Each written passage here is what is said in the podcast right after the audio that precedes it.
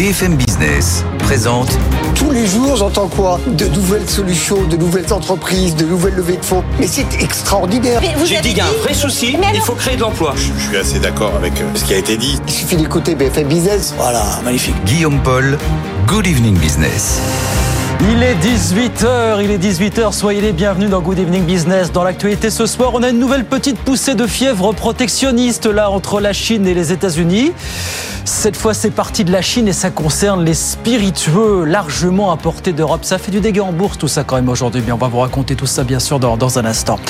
Euh, le dernier hommage à Jacques Delors ce matin aux Invalides à Paris avec un discours euh, hommage appuyé d'Emmanuel Macron à l'ancien président de la Commission européenne. On en parlera dans un quart d'heure avec nos experts qui arrivent sur BFM Business. Avec eux, on parlera aussi du Brexit qui est entré en vigueur il y a trois ans. On fera un premier bilan qui peut être très opportun. Et puis on commencera forcément à se projeter vers cette élection américaine qui commence quelque part dans dix jours avec le premier caucus, comme on dit, côté républicain dans l'état de l'Iowa. Ça aussi, on en parlera ce soir. Voilà le programme non exhaustif. On est ensemble et au chaud jusqu'à 19h sur BFM Business.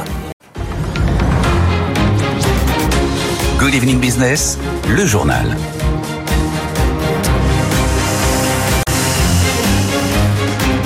Donc, je vous le disais, on a un nouvel épisode ce soir de la guerre commerciale qui monte entre l'Europe et la Chine. Les Chinois, en fait, ont déclaré la guerre à certains alcools importés d'Europe, comme le cognac ou encore l'Armagnac. Bonsoir Nathan Cocampo.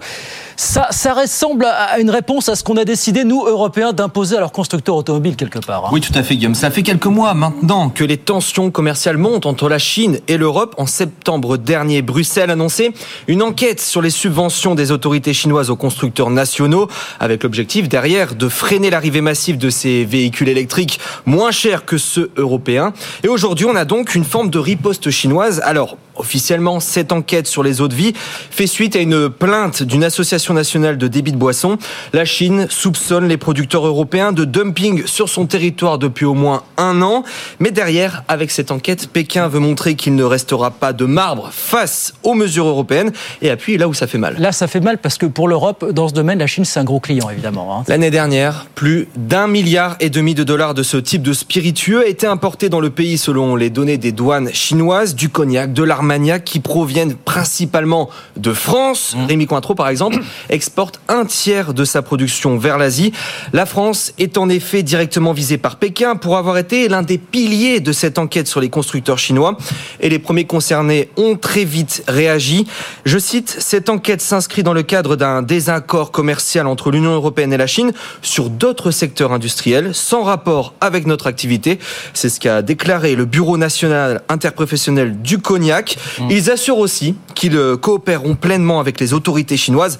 Mais on le voit déjà en bourse, les titres ont fortement chuté depuis l'annonce de l'enquête.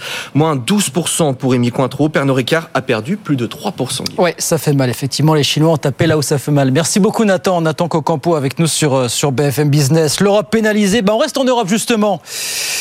Parce qu'on a eu ce matin des chiffres dont, alors, il faut peut-être pas trop s'inquiéter. Bonsoir Zidane Azouzi. Bonsoir, Guillaume. C'est l'inflation qui a remonté en décembre dans la zone euro, 2,9 contre 2,4. C'est pas si étonnant, on l'avait presque senti venir ça, Zidane, finalement. Effectivement, Guillaume, la Banque Centrale Européenne avait préparé les esprits. Christine Lagarde, sa présidente, avait averti que les prix allaient augmenter plus vite qu'avant dans la zone euro. En cause, les prix de l'énergie ont baissé moins vite que prévu.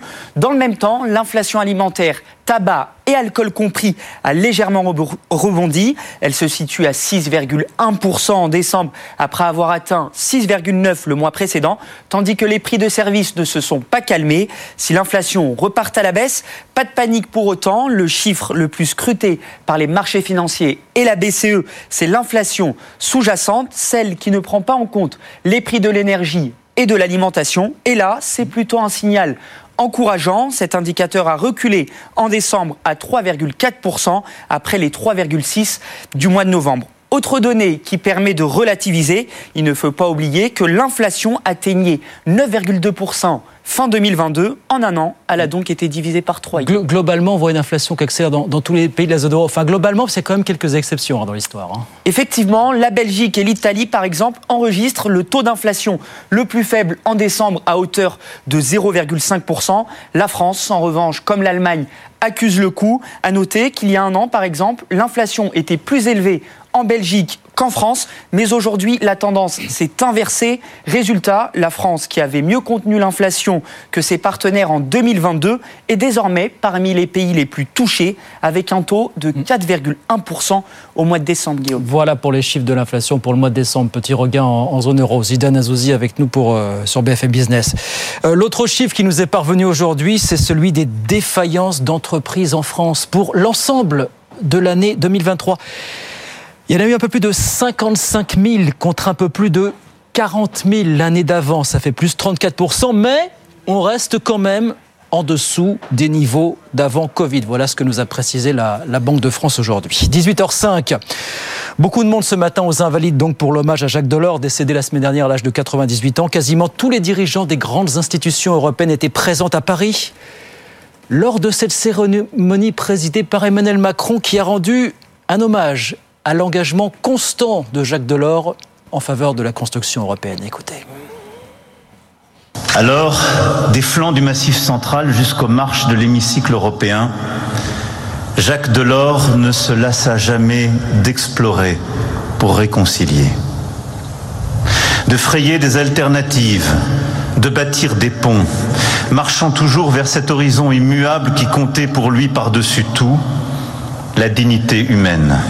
Là résidait sa conviction profonde. Entre la dictature des masses et l'impérialisme de l'individu, il existe une autre voie, celle de la personne, avec sa liberté d'engagement, sa responsabilité à l'égard de la société. Oui, il existe cette voie humaniste européenne, la sienne. Voilà, Emmanuel Macron ce matin lors de l'hommage à Jacques Delors aux Invalides à Paris. Beaucoup de choses ce soir dans l'actualité des entreprises. D'abord le Danois Maersk qui annonce que tous ces porte-conteneurs qui devaient traverser la mer Rouge vont finalement être dans l'immédiat détournés vers le sud, donc autour du cap de Bonne-Espérance. Et content de passer plus, cela dit, par la mer Rouge depuis le, le début de cette année. Et puis les chiffres le confirment, dans pas mal de pays, les ventes de voitures électriques ont marqué le pas l'an dernier. Dernière illustration, l'Allemagne qui nous a dit que les ventes n'y avaient progressé que de 11% l'an dernier, contre 33% l'année d'avant. Et tout ça, ça a eu une conséquence très nette ces derniers mois, c'est la dégringolade des prix du lithium sur les marchés. Mathilde Cheminade. Une chute de 80%, c'est la rude conclusion de l'année 2023 pour les cours du lithium. Le prix de la tonne de lithium est passé de 75 000 dollars à 13 500 dollars. Cette dégringolade s'explique par un ralentissement de la demande et de la production de véhicules électriques. En Chine notamment, où les ventes de voitures électriques ont augmenté de seulement 30% en 2023, comparé à 50% l'année précédente. Une tendance qui pourrait s'étendre selon les prévisions du BS. Les achats de voitures électriques devraient également ralentir en Europe et aux États-Unis en 2024. Et tandis que la demande de lithium se contracte, l'offre a augmenté. La production mondiale est passée de 130 à plus de 170 kilotonnes extraites en un an, une augmentation de 30%. Mais parmi les métaux rares utilisés pour la fabrication de batteries, le lithium n'est pas le seul à avoir été négativement impacté. Le cobalt ou le nickel ont également perdu en valeur en 2023. Mathilde Cheminade chez LVMH, on a appris aujourd'hui que c'était Frédéric Arnaud, l'un des fils de Bernard Arnaud, qui allait devenir PDG de la division montre du groupe, division qui coiffe entre autres les marques Tag Zenith ou encore Hublot. Sinon, alors, on voulait vous raconter ce que vient de lancer aux États-Unis le grand labo américain Eli Lilly. Vous savez qu'il a mis au point un traitement contre l'obésité très prometteur.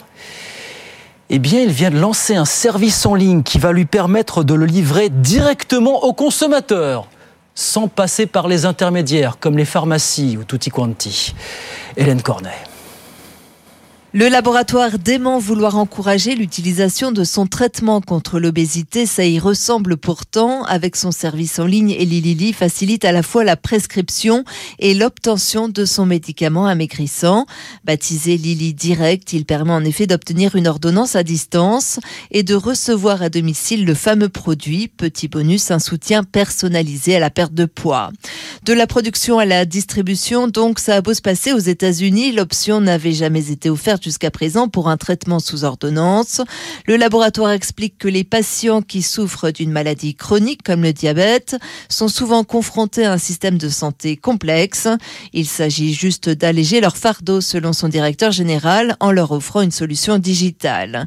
On estime que 100 millions d'Américains sont en surpoids et que le marché pour ce type de traitement pourrait atteindre 100 milliards de dollars d'ici la fin de la décennie. Ah, Est-ce que c'est un warning qui doit s'allumer pour le monde de la pharmacie notamment Cornet en tout cas avec nous sur, euh, sur BFM Business. En France, on est à six mois du début des Jeux Olympiques. Et il y a une nouvelle question qui monte, mais qui va habiter les 88 appartements du village olympique en Seine-Saint-Denis? Eux, ils seront toujours là après les Jeux. Le problème, c'est que pour l'instant, ça n'a pas l'air d'attirer vraiment les foules. Raphaël Couder. Des appartements avec vue sur la Seine, loin de faire fureur auprès des acheteurs. Sur les 88 logements que propose le promoteur ICAD au cœur du village des athlètes, seuls 7 ont été achetés et 2 réservés, ce qui a poussé le groupe à revoir ses tarifs, de l'aveu même du directeur du programme Thibaut Anglès. On était sur un, prix au mètre carré au départ aux alentours de 7005. On était sur les valeurs qui étaient cohérentes. Euh, le contexte de, commercialisation est un petit peu compliqué en ce moment euh, avec euh, la hausse des taux d'intérêt. Donc on a légèrement baissé les prix. Euh, on est plutôt autour aujourd'hui de 6009. Avec le temps qu'il nous reste, c'est quand même 24 mois pour, pour l'écoulement de l'ensemble des, lots. Donc on est pas, on est, on est, assez confiant. Autre problème, le manque de commerce à proximité dissuade les potentiels acheteurs. Alors, pour écouler les lots, les promoteurs se tournent de plus en plus vers les agences immobilières. Céline Mouhoubi est directeur de l'agence Stéphane Plaza Saint-Ouen. On a maintenant des promoteurs qui nous proposent d'ouvrir leur catalogue et d'essayer de, d'activer euh, notre base de données acquéreurs et donc euh, d'essayer de vendre leurs biens, ce qui était vraiment, vraiment pas du tout, du tout euh, quelque chose qui leur traversait l'esprit il y a encore un an et demi, deux ans. Après les Jeux Olympiques, 6000 franciliens pourront loger dans le village des athlètes, mais pas à n'importe quel prix. Ah, c'est toujours le problème, ces nouveaux quartiers qui sont en cours de construction, faut se projeter. Hein. Raphaël Couder avec nous sur BFM Business, 18h11. On va sur les marchés tout de suite, voir à quoi ressemblait cette dernière séance euh, de la semaine. Rebonsoir Guillaume. Euh, bonsoir. On termine en baisse cette semaine. Effectivement, à l'image de la semaine en fait, on a perdu ce soir en clôture 0,4% et sur cette première semaine de l'année, le CAC 40 a perdu 1,6%. C'est l'inverse de l'an dernier. Hein. Début 2023, ça avait été incroyable à la hausse. Bah, là, on a quand même un début d'année un peu plus poussif. Moins 1,6 donc pour cette première semaine de l'année sur le CAC 40. Alors aujourd'hui, il y, y, a un secteur qui souffre plus que les autres. C'est le secteur des spiritueux, puisque d'après Bloomberg, la Chine va lancer une enquête anti-dumping vis-à-vis des acteurs européens Eh oui. des spiritueux et notamment les acteurs du brandy. On pense au cognac qui serait visé. Rémi Cointreau perd donc en clôture 12% sous les 100 euros. Rémi Cointreau, rendez-vous compte, le titre était un plus bas depuis la crise Covid 2020. Eh Voilà, sous les 100 euros, un groupe très exposé à la Chine sur euh, le cognac et donc moins 12, c'est très très lourd. On tape a là où ça fait mal, comme on dit. Hein. Ils savent où ça fait mal. oui, effectivement. Et puis un autre qui trinque dans les spiritueux, si je puis dire. Euh, Pernod Ricard perd 3% en clôture euh, ce soir et en plus un abaissement d'objectif de cours de la part de Stifel. Donc ce secteur a particulièrement souffert. En revanche, du côté des hausses, ben, encore les défensives. On a Sanofi comme euh, les autres jours de cette semaine, cette première semaine de l'année, qui progresse. Sanofi qui fait un peu mieux que le reste du marché. On achète les défensives. Effectivement, on est prudent en bourse. Sanofi ce soir gagne par exemple 0,7% à 93,48 euros. On a eu un rapport sur l'emploi aux États-Unis. Il est mitigé. Un peu plus de création de postes qu'attendu. On aurait pu penser que ça, ça ferait plus vaciller les marchés que cela. Mais comme le marché avait déjà pas mal baissé depuis mardi, bah, finalement, on limite les dégâts. Moins 0,4 ce soir en clôture. Après ce rapport sur l'emploi, ça aurait pu être pire. Donc on va se dire que c'est pas si mal. Merci beaucoup Guillaume. On vous retrouve lundi, bien sûr, à BFM Bourse, hein, en direct sur euh, 15h30. 15h30 en direct pour la fin d'après-midi sur les marchés euh, américains, puis la mi-séance à Wall Street. Wall Street, justement, regarde ce qui se passe. À la mi-séance, le Dow Jones qui est en train de perdre 0,18%, 37 369 points. Et puis l'indice Nasdaq de son côté qui grappille 0,4%. On est à 14 573. Tout ça la mi-séance. 18h13, nos experts arrivent dans un instant. L'hommage à Jacques Delors, le Brexit trois ans après. Et puis on va commencer à regarder vers les élections américaines. Premier caucus républicain dans 10 jours du côté de l'Iowa. Tout ça plus bien d'autres choses jusqu'à 19h bien sûr. À tout de suite. BFM Business présente Good Evening Business, les experts du soir. Allez, 18h16, ils sont là, ils sont déjà en forme, nos experts du soir, pour euh, commenter l'actu jusqu'à 19h. Xavier Patrolin est avec nous. Bonsoir Xavier. Président d'Albatros Capital, François Girolf, bonsoir. bonsoir. Économiste à l'OFCE, Cyril Lachèvre, bonsoir. bonsoir. Fondateur de l'agence de communication Silence et Frédéric Farah, bonsoir Frédéric. Bonsoir. Économiste, euh, enseignant à Paris-Sorbonne. On a beaucoup de choses ce soir encore à commencer. Bah, il faut en redire un mot, bien sûr. L'hommage, l'hommage ce matin à Jacques Delors aux Invalides. Jacques Delors décédé à l'âge de 98 ans la semaine dernière. Quasiment tous les dirigeants des grandes institutions européennes étaient présents à Paris au cours de cette cérémonie présidée par Emmanuel Macron qui forcément a prononcé un discours pour saluer l'engagement constant de Jacques Delors en faveur de la construction européenne. On écoute les 40 secondes du discours euh, du président. Tant de décennies après la Grande Guerre, le fils d'un poilu corésien va tenir entre ses mains le projet d'un continent. À son tour, il va devoir faire vivre le pardon et la promesse que demandait Anna Arendt. Le pardon pour pouvoir reconnaître le passé, la promesse pour pouvoir regarder l'avenir. Réconcilier les peuples désormais. Pour qu'aucune vie ne soit plus jamais fauchée, mutilée par l'aveuglement des hommes. Et réconcilier l'Europe avec son avenir. Voilà Emmanuel Macron ce matin aux Invalides. Je ne sais pas si un commentaire sur la teneur du discours. Est-ce que à quelques mois de, des élections européennes, c'était pas l'occasion d'embarquer un petit peu plus les foules avec un message un peu plus mobilisateur, voilà, méditer sur le message de Jacques Delors. Là, je... Musée, il est capable de nous sortir un discours capable de convertir un europhobe finalement. Non, peut-être pas tant que ça. Non, je sais pas comment vous le mettre. non, alors euh, c'est sympathique parce que bon, dans ce petit extrait, il y a, il y a des références, euh, oui, que j'aime bien. Anna Arendt, ouais. c'est dans la troisième partie de la condition de l'homme moderne sur l'action, donc euh, c'est intéressant. Donc c'est un très beau livre hein, que je recommande. Hein, ouais. je suis d'accord avec le président sur la lecture d'Anna Arendt. Et c'est vrai que les pages sur l'action euh, chez Anna Arendt sont magnifiques. C'est un livre que j'ai tellement lu que bon, voilà.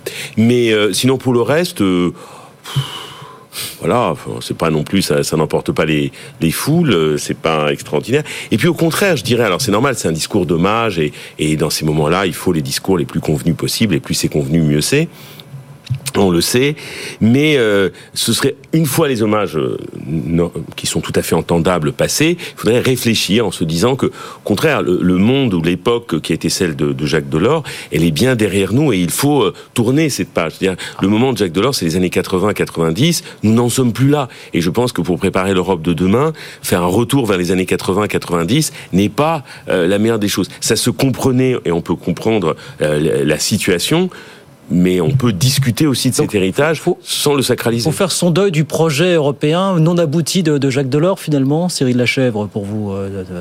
Oui. Non, bah, non, dans l'absolu, non. Hélas, il y a quand même effectivement un sentiment de, de, de, de sentiment de tristesse et d'inachevé, évidemment, par, par, le, enfin, par la disparition de Jacques Delors, qui est quand même un, un grand personnage, euh, euh, évidemment, euh, mais surtout parce que, oui, on, on se dit qu'après lui, euh, enfin, l'œuvre n'a pas été poursuivie enfin, par ses successeurs à la commission. Successeurs, et donc il ouais. y, y, a plutôt un sentiment de gâchis, en fait, quand on se replonge sur un peu tout ce qu'il a lancé.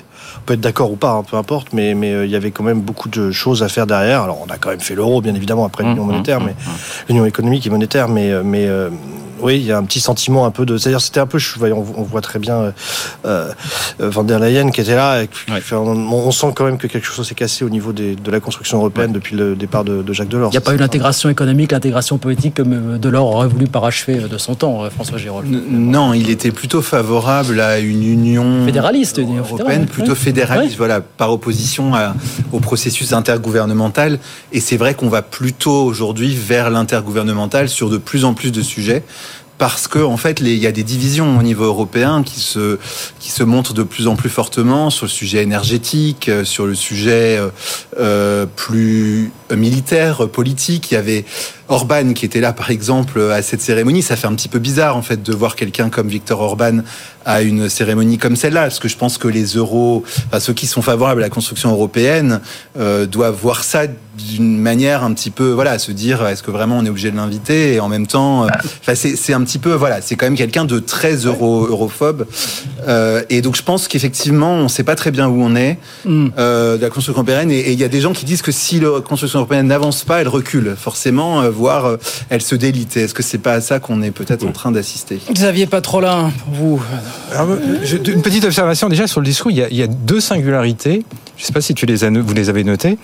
C'est la première fois que j'entends euh, Emmanuel Macron dans un discours dire non, je me suis trompé, et conclure son discours par vive l'Europe, vive la République, vive la France.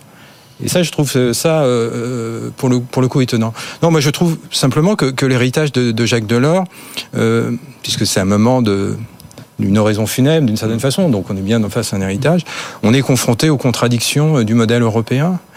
Et parler de souveraineté au moment même où c'est l'US Navy qui assure la sécurisation de la mer Rouge pour assurer la route commerciale vers, non pas les États-Unis, mais vers le continent européen, témoigne du fait que nous n'avons pas de souveraineté.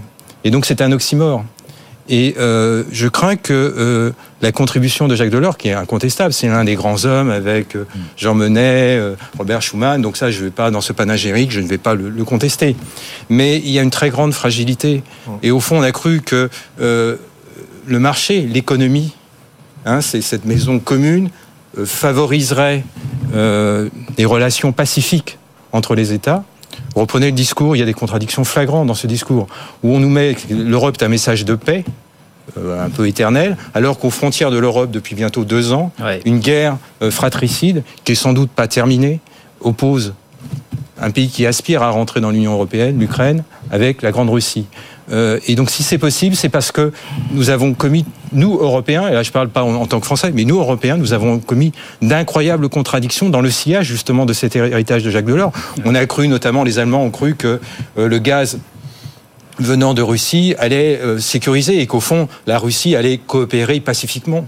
On sait ce qu'il en est aujourd'hui. On sait que du point de vue énergétique, on est en ordre dispersé. Au fond, c'est quoi l'Europe aujourd'hui? C'est un orchestre de chefs d'orchestre.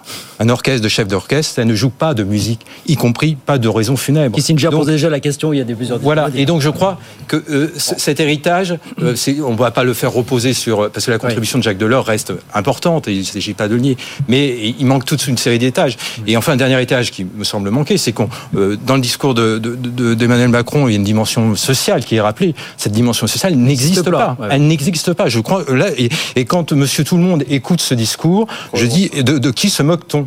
Hein, quand on a connu l'épisode des Gilets jaunes, quand on connaît euh, euh, ce qui se passe dans la société française, mais pas uniquement, et on le verra au moment des élections européennes, on a, va avoir un effet boomerang. Frédéric et puis euh, Frédéric et puis ensuite. Euh, donc euh, plusieurs choses. Euh, tout d'abord, euh, il faut le dire, peu importe ce qu'on en pense de Jacques Delors et moi-même qui suis critique. après Jacques Delors, tous les présidents de la Commission, comment dire, européenne sont totalement inconsistants et sans intérêt. Bon, euh, Vous avez qui Santerre, Barroso euh, bah, je, euh, a, dû partir parce qu'il sentait oui, que oui, ça oui, se passait très mal. Barroso, euh, no comment. Euh, Juncker, euh, Romano Prodi aussi, qui était dans l'affaire. Bon, ça n'a pas laissé des souvenirs absolument impérissables dans l'histoire. Ça, c'est un. Et deuxièmement, et je suis tout à fait d'accord, et ça, je le répéterai 30 000 fois, c'est que l'Europe a cédé à trois illusions dont elle se remet mal aujourd'hui dans les années 90. Et là, Jacques Delors ou pas, ces illusions ont persisté. Un, la mondialisation serait heureuse, faux, archi faux. Euh, deux, euh, c'est la fin de l'histoire, la fin du tragique, faux, archi faux. Et trois, les Américains assureront indéfiniment la sécurité du continent. Euh, bon, même s'ils le continuent à le faire, ils en ont marre de le faire. Bon. Cyril Lachèvre. Oui, non, mais c'est vrai, ce que dit Xavier est très, très juste, et c'est peut-être là-dessus aussi que le président Macron aurait pu insister, c'est euh, Jacques Delors, est, par son parcours hein, de syndicaliste euh, chrétien à l'origine, avait quand même une dimension sociale, avait, avait, avait, avait- avait- avait bien conscience que l'Europe ne pouvait pas être que de l'économie, il devait faire du social, il a euh, imaginé des fonds de cohésion et autres, et c'est pas allé très très loin, et c'est vrai que depuis, euh, l'Europe marche un peu que sur une seule jambe, et on voit bien les problèmes qui, qui se posent aujourd'hui, c'est que beaucoup de personnes pensent que ça ne sert à rien parce que ça ne les concerne pas. Je dis pas qu'il faut faire énormément de social, c'est peut-être pas le but de, de l'Europe non plus, mais il y avait cette vision-là aussi qu'on est en train de perdre. Et peut-être d'autant plus, d'autant plus paradoxal que l'Europe sociale n'a pas eu lieu, mais même du point de vue économique, c'est pas comme si l'Europe euh, fonctionnait de manière extrêmement euh, convaincante, parce que par rapport aux États-Unis, on est en train de perdre du terrain. On avait promis au moment de l'Europe qu'on faisait ça pour la prospérité économique, et même ça, on l'a pas véritablement. Encore une fois, moi je ressens enfin que ce discours pouvait embarquer quelque chose, permettre d'embarquer un message, faire passer un message à six mois des élections européennes. Non, malheureusement, ça n'a pas été le cas. Voilà. Qu'est-ce Et que- puis, ju- juste une- encore une dernière chose, je crois qu'en fait, euh, l'Europe, de manière générale, c'est l'histoire d'un vaste malentendu malentendu permanent. Euh, pour une raison simple, c'est parce que derrière même le vocable de social, on ne met pas la même chose quand on est français, quand on est allemand, euh, etc. Euh, dans notre conception du social qui vient corriger les inégalités avec l'idée d'une redistribution haute, c'est pas c'est pas comme ça que le social est envisagé en Europe. C'est comme les services d'intérêt généraux, c'est pas la même chose que les services publics à la française. Alors, je dis pas que nous on a raison, les autres sont des idiots, je sais pas quoi. Mais c'est-à-dire qu'en fait on est dans un malentendu permanent parce que quand on dit le modèle social européen, c'est une foutaise parce que l'État national, enfin l'État-providence, c'est un compromis national. Donc euh, les États euh, euh, sociaux sont les résultats de compromis de forces politiques propres à chaque nation. Les compromis scandinaves ne peuvent pas être les compromis français. C'est l'État euh, social méditerranéen type tardif grec. C'est un des grands c'est des grands Voilà. de Donc européenne. bon, on nous raconte une jolie fable. Et, et je pense que puisqu'on est dans les citations et puisqu'il aime bien les citations du président Macron, je vais aller rivaliser avec lui tout de suite. hein. Je veux dire, la paix naît de la démocratie, disait Sam Proun. Et je crois qu'effectivement, c'est tout d'abord la démocratie pour avoir la paix, mais pas l'inverse. Alors là, on va convoquer Jorge Samproun. voilà. Xavier Non, mais je, je, je, je- je pense que sur, sur la tonalité du discours, mettons-nous un, un instant à la place de- d'Emmanuel Macron, voire même des dirigeants européens. Aujourd'hui, euh, ils n'ignorent pas la- ce qui est en train d'arriver euh, dans six mois. Ils savent tous. euh, Alors évidemment, il demeure une incertitude, je ne veux pas pronostiquer, mais ils savent tous que l'exécutif euh, européen qui sortira fin juin et euh, le Parlement européen qui, sortiront, qui sortira fin juin sera profondément asymétrique par rapport à l'histoire de la Commission européenne et euh, du Parlement européen. Et donc je pense que ce discours, d'ailleurs, il y a une espèce de dissonance entre les vœux du président qui étaient, euh, on va dire, au fond on avait un manager qui s'adressait à ses subordonnés avec une avec une dynamique très très combative, notamment sur Le réarmement. que- le réarmement et ce discours. Alors c'est une raison, on peut pas dire tout et n'importe quoi au moment d'une raison, mais cette flamme n'existe. Pourquoi n'existe pas Parce que la, parole de la France, et ça il faut pas l'oublier, au- autant il y a eu le discours de la Sorbonne, qui est un discours euh, de mémoire en 2018 à l'adresse de l'Europe, mais à l'adresse de l'Allemagne, qui, qui est demeuré sans écho et qui était encore observé par nos partenaires européens avec beaucoup de curiosité et beaucoup d'intérêt. Six ans plus tard, ou oui, six ans plus tard, la parole de la France, je dirais pas est démonétisée, mais est beaucoup plus fragile.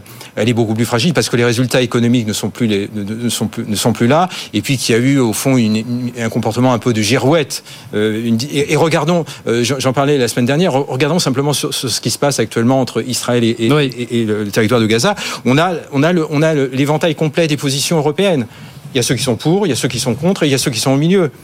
Et sur tous les sujets, c'est comme ça. Sur l'énergie, c'est comme ça. Euh, sur le gaz, euh, en- même chose. Hein. Euh, En Allemagne, on, on- ça se trouve, euh, à- à- en juin, vous allez avoir une redistribution de la coalition.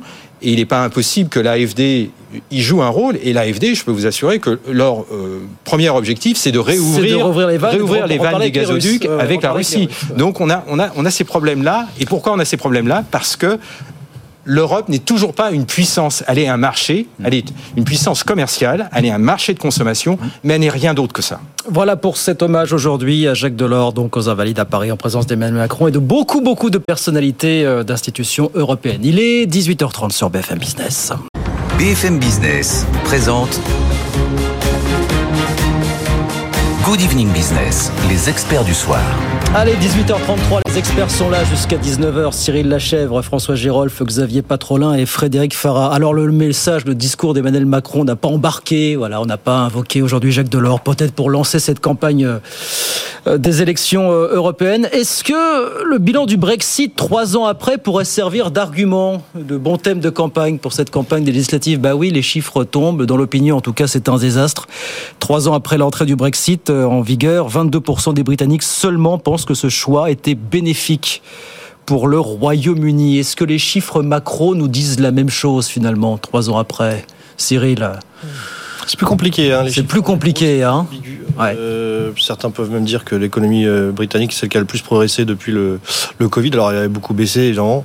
Euh, c'est plus compliqué, mais il y, a, il y a quand même des signaux faibles qui montrent que euh, quelque chose se passe. Je prends juste l'exemple des traders. Alors ça peut paraître anecdotique, mais enfin c'est quand même le cœur du réacteur de la City. Donc quand même une grosse partie de, importante, au moins symbolique, mais quand même euh, de l'économie britannique euh, qui, qui, commence vraiment à, à, s'installer en, en, Europe. En France, du reste, on voit énormément de banques euh, d'affaires qui, qui, recrutent massivement. On va en parler dans un instant.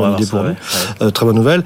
Et puis, et puis très concrètement, je, je pense qu'au-delà de l'aspect économique, je suis pas surpris par les sondages que les Anglais se rendent compte que c'était une erreur parce que c'est très contraignant en termes de liberté. Enfin, je sais pas si vous mm. êtes amusé à importer, à acheter quelque chose, un produit tout simplement, un, livre que sais-je dans une librairie anglaise par, par correspondance, il faut payer les droits de douane. Enfin, c'est l'impression quand même de revenir vraiment 50 ans en arrière. Quoi. Donc, euh, je pense qu'effectivement, ces deux aspects-là jouent en défaveur du Brexit. Après, économiquement, encore une fois, c'est plus ambigu. Et la livre, notamment, enfin, entre autres critères, qui a jamais vraiment retrouvé son niveau de vigueur face à l'euro et au dollar depuis, euh, depuis 2016. François Girolf, pour vous, qu'est-ce que nous disent les chiffres aujourd'hui, trois ans après bah, C'est pas facile de faire cette comparaison. Facile, hein parce qu'il y a eu d'autres choses qui se sont passées depuis trois eh ans.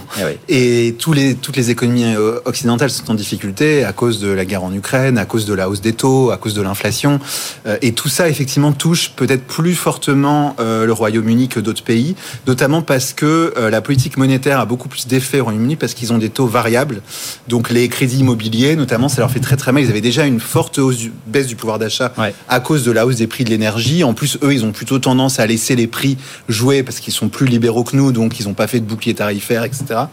Euh, et donc ils avaient déjà une crise du pouvoir d'achat et en plus là, ils ont une crise du pouvoir d'achat des primo-accédants, euh, de ceux qui ont du coup une multiplication par deux ou par trois de leur mensualité immobilière, mmh. qui sont obligés de vendre leur appartement quand euh, le taux augmente brutalement.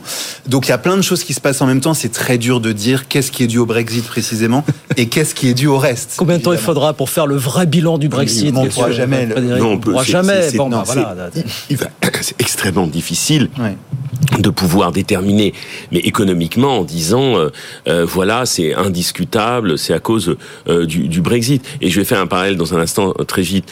aussi, il faudrait réfléchir sur les politiques économiques qui sont conduites par les gouvernements. Je veux dire, à coup d'austérité, euh, euh, les politiques économiques anglaises des différents gouvernements qui n'ont eu de cesse de, de, de, changer sont pas aussi forcément, euh, ne vont pas forcément dans, dans le bon sens. C'est très difficile d'isoler un facteur et de penser qu'il y a un truc monocausal qui règle l'affaire dans son coin. Donc, mais je sais très bien que comme l'économie britannique ne peut apparaître comme moins satisfaisante en tant que telle, de dire ah bah oui, bah c'est le Brexit, c'est indiscutable, et vite désigner ça comme, comme bouc émissaire. Vous savez, juste je fais un parallèle très rapide. L'opinion est catégorique hein, quand vous regardez les sondages. Oui, oui, non, mais hein. je sais qu'on parle du Brexit. Je, je lisais un article euh, dans le Devoir du Québec parce que je lis cette littérature, le Devoir du Québec. Bon, euh, eh bien, j'aime bien. Je suis abonné au Devoir. Bon, euh, parce que j'aime bien suivre l'actualité québécoise. C'est ton côté bon écolier. Hein. voilà, c'est ça le Devoir. Et il y avait le titre d'un journaliste qui disait du Brexit au Bray regrette. C'est-à-dire en fait, il y a du, du Brexit. et qui était d'ailleurs euh, pour dire que bon, les Anglais le regrettaient. Mais juste une remarque économique rapide. Vous savez, c'est comme par exemple euh, lorsque l'Europe fait des accords de libre-échange. Certains vont dire ah oui, c'est parce qu'il y a cet accord euh, qui fait que les volumes échangés augmentent. C'est pas forcément lié à ça. Si par exemple les consommateurs d'un déjà lorsqu'on était en lien avec certains pays et on avait l'habitude d'échanger des biens, rien ne nous dit que c'est parce qu'on fait un accord de libre-échange supplémentaire que ça fait augmenter ça. Et peut-être que les consommateurs de ce pays veulent augmenter ce bien, libre-échange ou pas libre-échange. Donc c'est très difficile, si vous voulez, d'isoler un facteur. Oui, François. va dire des choses un peu un peu plus conclusives qu'on peut dire, c'est que c'est euh, c'est moins grave peut-être que ce qu'avaient dit certains acteurs du Brexit qui disaient ça ferait moins 5% du PIB, moins 10% du PIB. On n'a pas vu ça.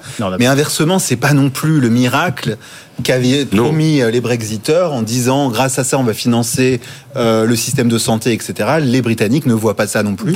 Donc je pense qu'on peut dire que euh, des deux côtés il y avait des, des exagérations très fortes. D'accord d'un mot avec ça Xavier. Voilà pour l'instant c'est difficile de se faire un bilan de ce qu'a été le Brexit trois ans après. oui mais on peut quand même le faire. On peut quand même le faire. Ah bon, bah, alors, oui d'accord. Oui, on, peut y aller. C'est un, un, moi j'ai plutôt une, une, affinité souverainiste donc je peux d'autant plus le dire. Euh, c'est un, un terrible échec en septembre 2022, ils ont été au bord. Oui. Ils ont été au bord euh, du, du, crack. Bien aidé, en, bien aidé, en, cela par, euh, j'ai oublié son nom, par Truss. Euh, Oui, non, non, mais, certes. Mais l'Istrus, c'est une tendance des, des, Tories qui, est, qui est profondément souverainiste et qui a envoyé dans le mur euh, l'écono- l'é- l'économie et le budget du Royaume-Uni. Et là, ça a été un rappel. Là, ils ont senti, euh, pour sur ils ont senti le vent du large leur souffler dessus. Et il a fallu quelques heures pour le, euh, le, le- le- le président de la Banque centrale anglaise pour ramener les choses à l'ordre, mais avec la démission du Premier ministre. Donc, ils sont sur un fil en équilibre. Ils ont un déficit courant de 4 à 5 points de PIB.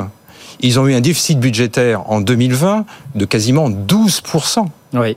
Donc je veux dire, euh, bah, certes, c'était dans, dans le sillage, dans le sillage du Covid, euh, et euh, les équilibres, les, en termes d'endettement, c'est une courbe des taux. Je regarde les courbes des taux, les volatilités des courbes des taux. La courbe des taux anglaise est extrêmement volatile. Là, typiquement, depuis le début de l'année, elle se dégrade. C'est l'une des courbes des taux qui se dégrade le plus rapidement euh, en Europe continentale et avec le Royaume-Uni. Et, et à mon avis, il y a, il y a une échéance électorale où on va peut-être redistribuer. Deuxième semestre, hein, voilà, les Et, l'équation budgétaire économique s'annonce très compliquée. hein. On parlait, vous parlez de la City, c'est Cyril qui parlait de la City justement, parce que là aussi on, on prévoyait le- le- l'enfer pour la City euh, il y, a- il y a trois ans.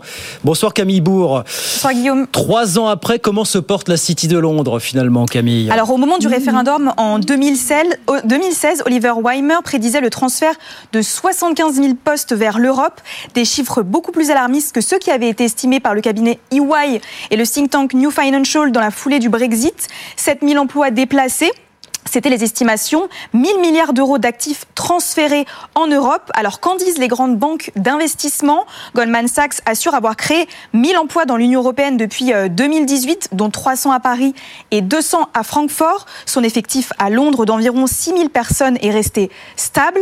JP Morgan, lui, est passé de 2500 à 6000 employés sur le continent en 5 ans. Les effectifs dans le pays ont eux aussi augmenté.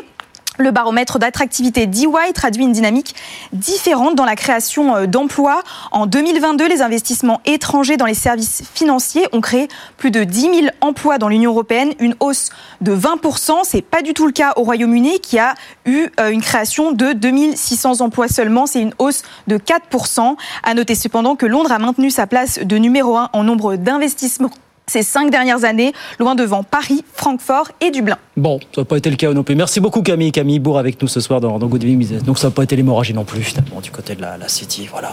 Non, ce- non, je- je- je- j'avoue que je. Enfin, quelque part, on peut aussi dire que qu'ils n'ont pas bénéficié d'une augmentation vrai. des emplois dans les. C'est vrai, c'est vrai. Après, euh, très honnêtement, enfin, il y a, y y quand même un mouvement en Europe euh, de relocalisation progressive de beaucoup d'activités, y compris de grandes banques anglaises. Alors après, euh, euh, peut-être que dans la, à la City, ils peuvent aussi bénéficier de, de liens un peu particuliers avec l'Asie hein, via, via Hong Kong, mais euh, très honnêtement, il se passe quelque chose dans le monde de la finance euh, et les Anglais ne sont plus dedans, quoi, ou moins dedans qu'avant. Bon. D'accord avec ça, Xavier? Oui, oui, je, je- je- je suis d'accord avec ça, mais euh, il y, a- une petite an- anecdote. Rishi Sunak, euh, je crois que c'est le 19 décembre, juste avant Noël, il y avait un sujet sur le système métrique, puisque en, en quittant l'Union européenne, il y avait, c'était l'un des arguments des, des Brexiteurs, c'était de renouer avec les, le, le- le système euh, de l'ancien temps. si Ancien j'ose dire. temps, oui, oui, oui. Et ils sont arrivés après de multiples, de multiples sondages. Ils ont découvert qu'évidemment 99% des, des, des Britanniques ne souhaitaient pas changer de système métrique. Et donc le compromis a été de réintroduire la pinte. Vous savez, c'est, entre c'est 75 centilitres, c'était la boisson fétiche, le, le lit euh, de, de- de Winston Churchill. Donc ça sera réintroduit, c'est le seul truc qui sera introduit. Donc voilà, euh, le souverainiste anglais est, est rassuré. Mais pour tout le reste, c'est, euh, c'est maintenu. Et d'une certaine façon, ça traduit bien le fait que l'opinion publique britannique ne se fait plus d'illusions. Il y avait au fond deux, compos- deux composants dans l'argumentaire. On sera plus libre, plus de croissance et moins d'immigration. C'est le contraire qui a lieu. C'est exactement le contraire, voilà. Plus d'immigration. Alors, pas, pas de traders Et- en l'occurrence, Oui. mais euh, les flux migratoires continuent parce que c'est une, une- une équation démographique et le reste du monde l'a compris. Et quand on parle anglais, on va travailler au Royaume-Uni. Et par contre, sur la croissance, ben, la croissance va être très alourdie par le- l'endettement public. Et peu d'accords bilatéraux conclus depuis Et, euh, la, conclusion du, du Brexit. Euh, parlons un peu de la campagne américaine. Alors qui commence, qui va commencer quelque part dans une dizaine de jours avec le premier caucus côté républicain du côté de l'État de l'Iowa. C'est là, on va voir si Donald Trump plie le game d'entrée de jeu ou s'il y a qu'un petit peu de résistance. Du côté de Nikki Haley, tiens, qui était euh, dans l'État de l'Iowa il y a quelques heures et qui a envoyé un message euh, anti-Trump. C'est très subtil la façon dont elle envoie ça. Écoutez, c'est intéressant. Il ne s'agit pas de culpabilité ou d'innocence, la question c'est qu'est-ce qui est dans l'intérêt du pays? Je ne pense pas que notre pays passera à autre chose avec un président de 80 ans assis en prison qui continuerait à laisser notre pays divisé. On doit avancer, ils l'ont fait avec Nixon, on doit se dire qu'est-ce qui est dans l'intérêt du pays. Je pense que passer à autre chose est dans l'intérêt de notre pays. Voilà, Nikki quelques heures du côté de l'Iowa. Comment est-ce que vous la sentez, cette campagne américaine qui commence, Frédéric, vous, pour vous, ça va être euh, à suivre avec du popcorn, comme on dit, euh, partout Je ne sais pas s'il faut la suivre avec du popcorn, j'en sais rien. Bon, euh, Trump a l'air d'être d'aller dans même si après il y a des empêchements divers et variés qui lui arrivent sur la route, mais euh, la dynamique est plutôt dans ce sens. Je comprends ce que ce qu'elle dit, évidemment, parce que ça, ça, ça a l'avantage, mais c'est vrai. Ce qui m'inquiète euh, aussi, je dirais, c'est et qui me frappe dans l'histoire euh, américaine récente, c'est tout d'abord le vieillissement des candidats. C'est-à-dire que on se retrouve dans une situation où il y a un manque, un renouvellement euh, problématique. Euh, du côté euh, des démocrates, on avait beaucoup espéré en Kamala Harris, mais qui finalement a fait une vice-présidente qui a peu pesé, qui a pas tellement compté dans cette affaire. On avait pensé qu'elle allait faire le relais de Biden. du côté des républicains, c'est guère mieux. Et même globalement dans la qualité, on va dire, de la présidence, depuis, on va dire Nixon, il y a un déclin progressif. On va, on va dire, c'est pas, c'est pas très rassurant. Euh, et même si euh, c'est pas pour courir au secours de M. Biden, son bilan économique pour l'instant il est il est pas mauvais, hein, il est plutôt même bon. Hein, je veux dire euh, les mesures qu'il a prises, parce que là tout à l'heure on parlait du Brexit, euh, il faut pas croire que les Européens parce que le Brexit se passe mal, que l'Europe est fantastique, elle est dynamique en termes de croissance. Il faut pas se raconter ces histoires-là, et loin de là. Donc je trouve que Biden, au-delà de, du fait qu'il se retrouve avec une situation géopolitique qui vraiment le plombe de partout entre le Moyen-Orient, l'Ukraine, etc. Mais le bilan économique, si on devait regarder en termes de création d'emplois, de la situation de l'économie américaine, il n'a pas à en rougir. Hein. Ça dépendra aussi du, ça dépendra du niveau de la bourse. Ça dépendra du niveau de la bourse le jour de l'élection. C'est toujours ça finalement qui, qui, qui, Bah oui, c'est ce qu'on nous explique. Non, Xavier, non, euh, quelque part. Non, mais je crois que surtout euh, Joe Biden, euh, il, est, il, est, confronté depuis le début de son mandat à une société américaine profondément divisée, et que quatre ans, quand bien même il y a eu de la croissance, n'auront pas suffi à unifier notamment les classes moyennes dites inférieures. C'est, je jargonne, j'emploie la, terminologie, euh, parce que c'est l'électorat cœur de cible. C'est cet électorat qui va faire la bascule. Euh, et de surcroît, euh, le choc inflationniste a dégradé la, la performance du résultat. C'est quand vous interrogez euh, l'Américain de base, lui, il voit pas la, réussite euh, économique, il voit pas la croissance, il voit pas les créations d'emploi, il voit son pouvoir d'achat. Et son pouvoir d'achat a été érodé. Il voit ses difficultés à, se loger, ses difficultés à bouger. Et ça, c'est voilà. Et donc, au fond, ça n'efface pas euh, le questionnement qui demeure dans la société américaine et ce questionnement reste profond. Et donc Donald Trump va en jouer parce que certes la croissance américaine est tonique, mais euh, les équilibres là aussi budgétaires euh, sont posent interrogation. Et, Donald Trump parle, c'est une de ces dernières déclarations. Je, je, elles sont pas, je suis pas là pour les lister de manière exhaustive, mais il dit si vous ne m'élisez pas, vous allez avoir une crise pire qu'en 29. Et lui va, va axer justement sur les sur les déséquilibres budgétaires. N'oublions jamais que Joe Biden a multiplié par trois les enveloppes budgétaires de Donald Trump post-Covid, sans que pour autant, sans que pour autant la fédérale réserve les contre immédiatement, elle ne les contrera que bien tardivement, et c'est peut-être ça qui est à l'origine d'une inflation euh, trop élevée et qui euh, qui altère le, tissu social américain. François Gérolf, lui-même n'étant pas un modèle en termes de déficit budgétaire, hein. il avait fait des oui, mais justement, raison de plus, raison de plus. Euh, Joe Biden a enfoncé le clou. Alors la situation était compliquée, mais il a été très loin. On a encore des déficits budgétaires aux États-Unis qui sont absolument spectaculaire. Oui, hein, tout à fait. Mais je ne sais pas s'il va pouvoir donner des leçons de, de, ce côté-là. Après, effectivement, le, le, le, sur le pouvoir d'achat, ça pose quand même une question. Parce que quand on regarde les chiffres que nous donne euh, le BLS américain, il nous dit le pouvoir d'achat des Américains, maintenant, il a augmenté par rapport au ben début de la présidence. Et donc là, il y a encore un paradoxe. Et les gens ne disent pas ça du tout, c'est pas leur ressenti. Eh ben donc est-ce qu'il y a un problème avec les chiffres de l'inflation? Est-ce qu'il y a un problème avec les chiffres des salaires, etc. Je ne sais pas. Ou alors est-ce que les gens se trompent? C'est toujours un petit peu la, la, question. Mais il y a quand même un paradoxe. Euh, est-ce qu'on peut vraiment faire confiance euh, à ces chiffres et, Ou alors peut-être que, comme il y a eu une période où les salaires ont mis du temps à rattraper l'inflation, ils, ils se rappellent de cette période où ils étaient plus pauvres. Et du coup, le fait qu'ils aient rattrapé aujourd'hui ne leur suffit pas. Cyril Lachèvre. Effectivement, là, on rentre dans la dans le processus électoral américain. Moi, je rappelle toujours, alors ça fait un pas de côté par rapport à l'économie, mais ce, ce- ce chiffre, parce que nous, on voit Trump avec nos, nos yeux de- de- de- d'Européens, de, Français, euh, finalement assez gentils, assez polis. Euh, ça- ce, qui, ce qui se passe là-bas nous paraît absolument sidérant. Le personnage nous paraît sidérant, mais je rappelle juste ce chiffre qui est factuel, c'est que Trump, euh, lorsqu'il a perdu contre Joe Biden, il a fait quand même 4 millions de voix de plus que lorsqu'il avait été élu quatre ans plus tôt. Donc, un homme politique qui sortant, un président sortant, qui fait 4 millions de voix de plus, certes battu assez largement, pas de problème, mais c'est quand même effectivement que il parle. Encore une fois, on en pense qu'on en veut, à une large partie des Américains. Et ce que dit Xavier est très juste, c'est une société complètement divisée. Donc, de là à prédire euh, l'élection dans, 10 mois, c'est encore un petit peu compliqué. Mais je veux dire, ce phénomène Trump que nous, encore une fois, on juge absolument euh, délirant, euh, c'est une vraie réalité. Et je pense qu'effectivement, euh, d'ailleurs, le fait même que les républicains n'aient jamais réussi à, à- à- à trouver un candidat. C'est vrai. Les casseroles, il en a un paquet. Donc ça prouve qu'il y a quelque chose de très très fort. Dans quelle mesure l'Europe, elle doit-elle préparer ses arrières? Voilà. Est-ce que, Biden a été finalement euh, n'a pas été finalement aussi protectionniste que Trump à travers l'IRA finalement, quoi qu'on en dise. Alors sur le protectionnisme, euh, oui, mais sur l'Ukraine, par contre, l'Europe. Alors sur l'Ukraine, le danger est là, mais ça on en parlait déjà la semaine La dernière. fin du soutien américain. Frédéric le, le- le protectionnisme de manière générale aux États-Unis, bon, surtout du côté républicain, mais aussi on peut le trouver du côté démocrate, euh, c'est dans l'histoire américaine. C'est pas, je veux dire, rappelons-nous dans l'histoire qu'un Est-ce que Trump 2, c'est une nouvelle poussée de fièvre en la matière pour vous à prévoir euh, un Oui, mais, mais c'est ça Protectionnisme pose. complètement Non, mais débridé, c'est-à-dire que, enfin, si vous voulez, euh, les, les Américains, par rapport aux Européens, s'il faut manipuler le dollar pour en faire un instrument, ils vont manipuler le dollar. S'ils doivent, euh, c'est-à-dire, en fait, les seuls euh, qui sont obsédés par la doctrine et bêtement dogmatiques, c'est nous. Euh, donc, quand le président George Bush en 2001 voit que le secteur aérien est en train de s'effondrer dans les conséquences du, du, du 11 septembre, il dit pas, oh, je suis un libéral, je vais pas soutenir le secteur aérien. Il, il met des milliards sur la table, il soutient, il s'en fout de la concurrence et du reste. Je veux dire, Obama, qu'est-ce qu'il a fait? Il était le super VRP euh, des Américains pour faire des grands traités transpacifiques, transatlantiques, mais ils n'ont pas marché. Donc, on manipule l'économie au service de la politique. On n'est pas doctrinaire. S'il faut être keynésien, on est keynésien. S'il faut être libéral, on est libéral. S'il faut être ultra-libéral, on l'est, etc. En fait, euh, comme l'avait dit mon maître à penser, qui est Jean-Paul Fitoussi, il avait dit cette phrase que je n'oublierai jamais. Les Américains sont les plus grands producteurs de doctrine économique à usage extérieur.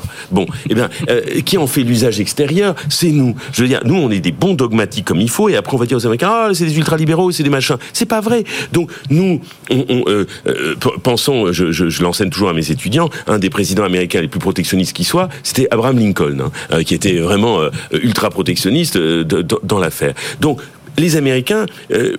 Ils vont jouer leur partition, à tort ou à raison, dans des conditions difficiles. La question, c'est nous, est-ce qu'on va sortir de la doctrine? Alors nous, on va expliquer que on est en train de faire des super accords de libre-échange, qu'on est pour le multilatéralisme, on va raconter notre petite histoire. Mais effectivement, le plus inquiétant, c'est que si les Ukrainiens sont livrés à eux-mêmes parce que le soutien américain disparaît, bon, bah, je donne pas cher l'Ukraine dans cette affaire. hein. Euh, Cyril, pour finir là-dessus. Non, ce qui est très frappant, c'est euh, pour reprendre, ça- ça- ça- effectivement, le, le- moi, je suis, je suis surpris que- et et même un peu euh, effrayé qu'on n'arrive plus avoir aucun lien avec les, les, les Américains. On n'a pas de vraie amitié franco-américaine. Enfin, pour rester au niveau franco, j'ai souvenir de, enfin, je veux dire, de, de, de- des périodes Sarkozy-Obama, c'était quand même euh, que je, je, je suivais quand j'étais journaliste, c'était quand même catastrophique. euh, Le mot euh, glacial. Trump, Macron, ça a fait illusion quelques quelques semaines, quelques mois, le temps de planter un arbre dans la Maison Blanche. Donc, donc effectivement, Chirac Bush avant, enfin voilà. Enfin, on n'a plus aucun lien et je pense que les Allemands ont plus que nous et encore pas tant que ça maintenant avec les. Et ça, c'est quand même vraiment très inquiétant sur le fond. Voilà pour cette campagne américaine bah, qui va commencer dans une dizaine de jours avec ce caucus de l'Iowa côté républicain et qu'on va suivre bien sûr euh, avec du popcorn pour le coup du côté de, de BFM Business toute la saison. Il nous reste 5 minutes messieurs pour vos coups de cœur, coups de gueule. C'est la nouvelle séquence à la fin de chaque débat sur BFM Business. 30 secondes chacun. Oui c'est court pour exprimer euh, un coup de gueule ou un coup de gueule en rapport avec une actualité qui vous a marqué. François, vous allez commencer. Alors c'est technique ce que va nous raconter François, mais on lui a Ah oui. demandé de résumer ça en 30 secondes et vous Alors, allez voir un avec coup de quel gueule brio il va arriver. essayer. 30 secondes Un François. coup de gueule sur les, sur les banques centrales et les modèles macroéconomiques qu'elles utilisent et qui leur font faire des erreurs à chaque fois. Donc euh, là, la dernière erreur, c'est de dire il sera impossible de faire baisser l'inflation sans une augmentation du chômage. C'est quelque chose qu'on appelle la courbe de Phillips euh, et qui n'existe pas en fait depuis un moment. Ou alors euh, euh, la boucle prix-salaire qui était censée s'enclencher. On était censé voir les salaires qui allaient dépasser l'inflation très rapidement. Ça aussi, ça n'a pas eu lieu. Les anticipations d'inflation étaient censées se désancrer, là aussi, c'est ce que prévoient les modèles macroéconomiques. Et en fait, à chaque fois, ils sont rejetés par euh, les faits. Pourtant, on n'en change pas et on continue de faire les mêmes erreurs. Et ouais, énième le logiciel, toujours quelques mots là-dessus, très 10 secondes. Euh, je, je partage mille fois. Et il y a eu aussi un très bon papier autrefois de Krugman au moment de 2008-2009 sur l'état de la macroéconomie. Bon, euh, ça va pas fort. Ça, ça va pas fort de ce côté-là. Renouveler le logiciel, ça que vous nous dites en gros ce Bah soir, oui. euh, François. Xavier, c'est à vous. 30 secondes. Coup de cœur ou coup de gueule ce soir euh, Euh, coup de cœur sur, sur la Finlande qui a mis le- son EPR en, en fonctionnement à, à la, à la mi-avril de, de l'année dernière, juste au moment où les Allemands fermaient leurs trois, trois, trois- trois dernières tranches nucléaires. Et ça a eu quand même un effet tout à fait singulier puisque les, les prix de l'électricité ont été euh, ont diminué de 75% par rapport à leur référence de 2022. Alors certes dans un contexte énergétique qui était un peu un peu différent. L'empreinte carbone de la Finlande a été divisée par deux en, Ah en l'espace de deux ans. Et l'Estonie en a profité puisque d'un seul coup, la Finlande s'est mise à exporter énormément d'énergie nucléaire excédentaire, puisqu'ils ont de l'éolien et de l'hydraulique. Et donc, ça a un effet bé- bénéfique. Et on voit d'autres pays, mais ça n'a rien à voir avec le nucléaire, l'Espagne et le, et le Portugal, avoir des mix énergétiques électriques décarbonés passés au-dessus de 50%. Eh ben voilà. Donc, c'est plutôt des bonnes, des bonnes nouvelles. Voilà les bonnes nouvelles du soir. Frédéric Farah, 30 secondes également. On va revenir en France. Alors ça, ça fait un petit peu causer quand même. Coup de cœur ou coup de gueule ce soir C'est plutôt au coup de gueule parce que dans le fond, là, les chiffres de la démographie sont pas très bons pour pour la France. On assiste à un recul. Bon, alors on pourrait se consoler en disant qu'ailleurs c'est pire, CF l'Italie. Mais pourquoi euh, coup de gueule Non pas parce que j'invite tous les Français à faire des enfants dans tous les sens. Une grande échelle, comme disait Euh, Michel euh, Defoe. voilà, non, c'est mots, pas hein, ça. C'est pas une invitation nataliste pour que tout le monde s'active à faire des gosses. C'est pas ça. C'est simplement coup de gueule parce que la question démographique pour moi est une question centrale qui est suffis- insuffisamment traitée et c'est une des plus grandes crises européennes de manière générale. C'est la crise démographique. Le continent vieillit de manière inquiétante. Nous, on avait un, certain dynamisme démographique qu'on est en train de perdre et on ne fait pas les mêmes politiques économiques dans un pays qui, à la fin, va fabriquer plus d'EHPAD que de crèches.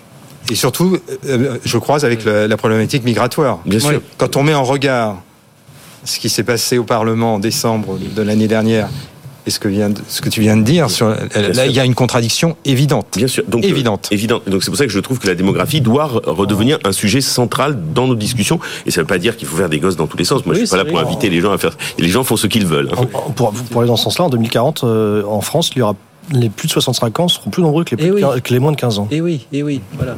Faites des gosses quand même un petit peu, quoi. C'est ça que... Oui, oui, non, mais après, moi, si, si vous voulez, moi, je, je suis très attaché à un principe libéral, séparation espace privé, espace public. Bien, voilà, Chacun fait ce qu'il veut dans son espace privé. Ne nous ça ne me regarde pas, comme auraient dit euh, les inconnus. Et d'ailleurs, personne ne nous regarde, comme avait rajouté dans le, euh, le sketch des inconnus. Bah là, on vous regarde, on vous écoute, il reste une grosse minute. Cyril, coup de cœur ou coup de gueule ce soir pour vous Coup de gueule. Coup de gueule, alors Oui, dites-nous. Ça va pas vous surprendre dans mon, dans mon combat contre les normes absurdes et autres décisions ubuesques. C'est toujours sur cette euh, fameuse subvention pour euh, aller réparer ces euh, appareils Ah. et autres qui, bien évidemment, comme on s'en est rendu compte, a augmenté les prix. Et donc, évidemment, on nous promet, côté gouvernement, que les prix seront contrôlés l'année prochaine pour ne pas que les réparateurs abusent. Et donc, on a créé deux administrations, une qui vous distribue la subvention et puis l'autre qui va contrôler que les prix sont pas augmentés. Donc, en fin de compte, ça fait qu'un seul heureux, l'administration. L'administration. La France en 2024. Voilà, finalement. Bah voilà pour vos coups de cœur et coups de gueule. Merci, messieurs, d'être venus ce soir sur le plateau de BFM Business. Cyril Lachèvre, l'agence Silence. François Girolf, euh, l'OFCE, Xavier Patrolin, Albatros Capital et Frédéric Farah. Paris-Sorbonne, merci à tous les quatre. Encore une très bonne année, très bonne santé et à très vite pour de nouvelles aventures. 18h57. Dans un instant, les pionniers chez Fred Mazella à la Rediff. Et puis nous, on se retrouve bien sûr lundi, 18h en direct pour de nouvelles aventures. Très bonne soirée, très bon week-end sur BFM Business à lundi. Good Evening Business. Actu, experts, débat et interview des grands acteurs de l'économie.